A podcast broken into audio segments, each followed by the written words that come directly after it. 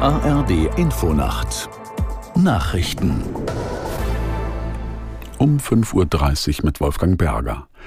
Bei der Bahn wird es nach den Worten von GDL-Chef Weselski höchstens an fünf aufeinanderfolgenden Tagen Streiks geben.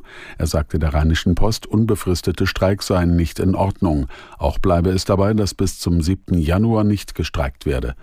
Die Lokführer hatten sich in einer Urabstimmung mehrheitlich für unbefristete Arbeitsniederlegungen ausgesprochen. Die Gewerkschaft GDL fordert mehr Geld für die Lokführer sowie eine kürzere Wochenarbeitszeit für Schichtarbeiter. Der UN-Sicherheitsrat hat die geplante Abstimmung über eine Resolution zum Gaza-Krieg erneut vertagt.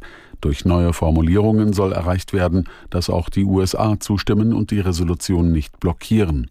Aus, aus New York Charlotte Voss. Offenbar hat in letzter Konsequenz US-Präsident Joe Biden entschieden, ein Veto einzulegen, womit der Entwurf gescheitert wäre. Diplomaten zufolge stößt er sich daran, dass die Hilfsgüter nach Gaza durch die Vereinten Nationen kontrolliert werden sollen. Israel möchte sie aber selbst überprüfen. Der von den Vereinigten Arabischen Emiraten eingebrachte und inzwischen überarbeitete Text fordert neben der Aussetzung der Feindseligkeiten mehr humanitäre Hilfslieferungen nach Gaza zu ermöglichen. Außerdem sollen alle Geiseln freigelassen werden. Politiker der Bundesregierung und auch CDU-Chef Merz haben den EU-Asylkompromiss als vernünftig bezeichnet. Die EU-Mitgliedstaaten und das Europaparlament hatten sich zuvor auf neue Regeln geeinigt. Erstmals soll es direkt an den EU-Außengrenzen Asylverfahren geben, um Migranten an der Weiterreise zu hindern. Migrationsforscher Gerald Knaus bezeichnete die Einigung dagegen als nahezu wirkungslos. Die irreguläre Migration werde dadurch nicht gestoppt, sagte Knaus im ZDF.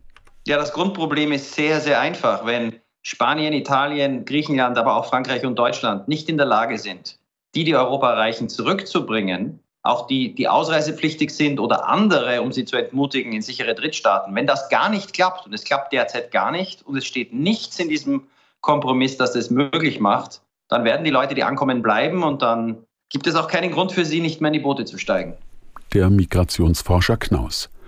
In Argentinien hat die neue Regierung von Präsident Milei mit dem Umbau der Wirtschaft begonnen. Milei kündigte im Fernsehen ein Dekret mit insgesamt 30 Maßnahmen an. Unter anderem sollen viele Gesetze aufgehoben werden, die den Arbeits- und Immobilienmarkt streng regulieren.